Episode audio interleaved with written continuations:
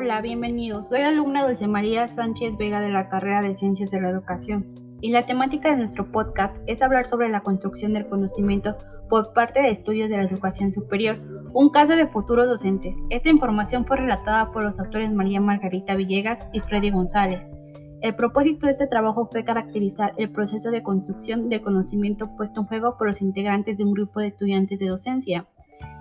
Es uno de los temas que hablaremos sobre el sistema educativo venezolano, que exhibe los resultados que lo alejan significativamente de lo socialmente esperado, en el caso específico de las organizaciones de educación superior.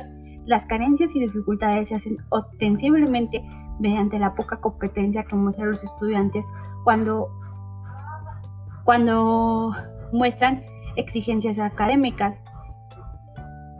Esto quiere decir que hay un bajo nivel académico, como en dificultades para realizar operaciones, razonamiento lógico, tales como descripción, análisis, síntesis, comparación y pensamiento crítico.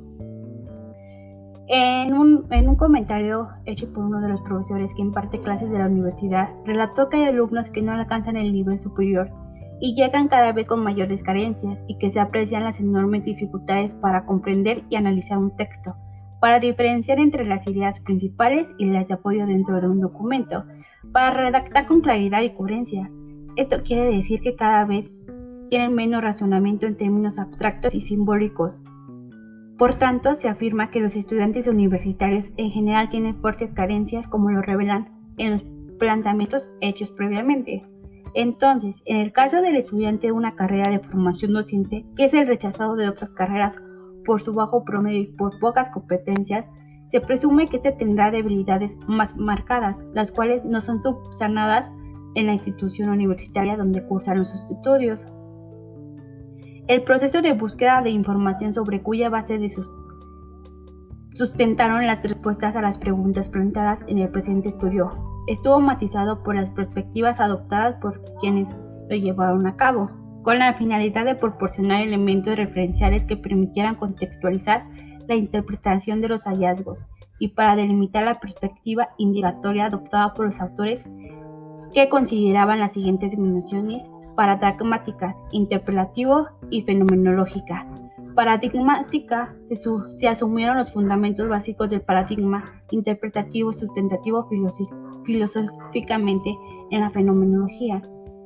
Esto quiere decir que se comprende, quiere, se quiere comprender la conducta humana, la epistemología es el planteamiento básico que adopta al sujeto que es constructor activo de su propio conocimiento. Por ello se, suscriben posturando constructivistas tanto en su vertiente, vertiente sociocultural como en la psiconética.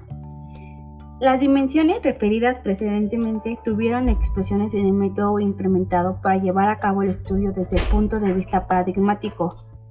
La opción fue que a partir del examen hecho, tanto sus expresiones orales escritas como las interacciones protagonizadas por ellos en las diferentes situaciones sociales ocurridas durante el desarrollo del curso. Sus hallazgos en la investigación fue que el trabajo se reporta que debería dilucidar la dinámica de la construcción del conocimiento por parte de los sujetos involucrados en el estudio. Las conclusiones se dan por la construcción del conocimiento que se da por aproximaciones sucesivas desde la descripción reveladora, pasando por el análisis que transforma el objeto a un proceso de comprensión que subjetiva la vivencia del otro. Es decir, los alumnos construyen conocimientos mediante un proceso de aproximación a su objeto de saber que se da mediante un tránsito progresivo. Como comentario final, puedo decir que el análisis también tiene sus propias características e implica un mayor grado de aproximación hacia el objeto de conocimientos. Esto sería todo. Gracias por la atención a, este, a esta investigación y a este podcast.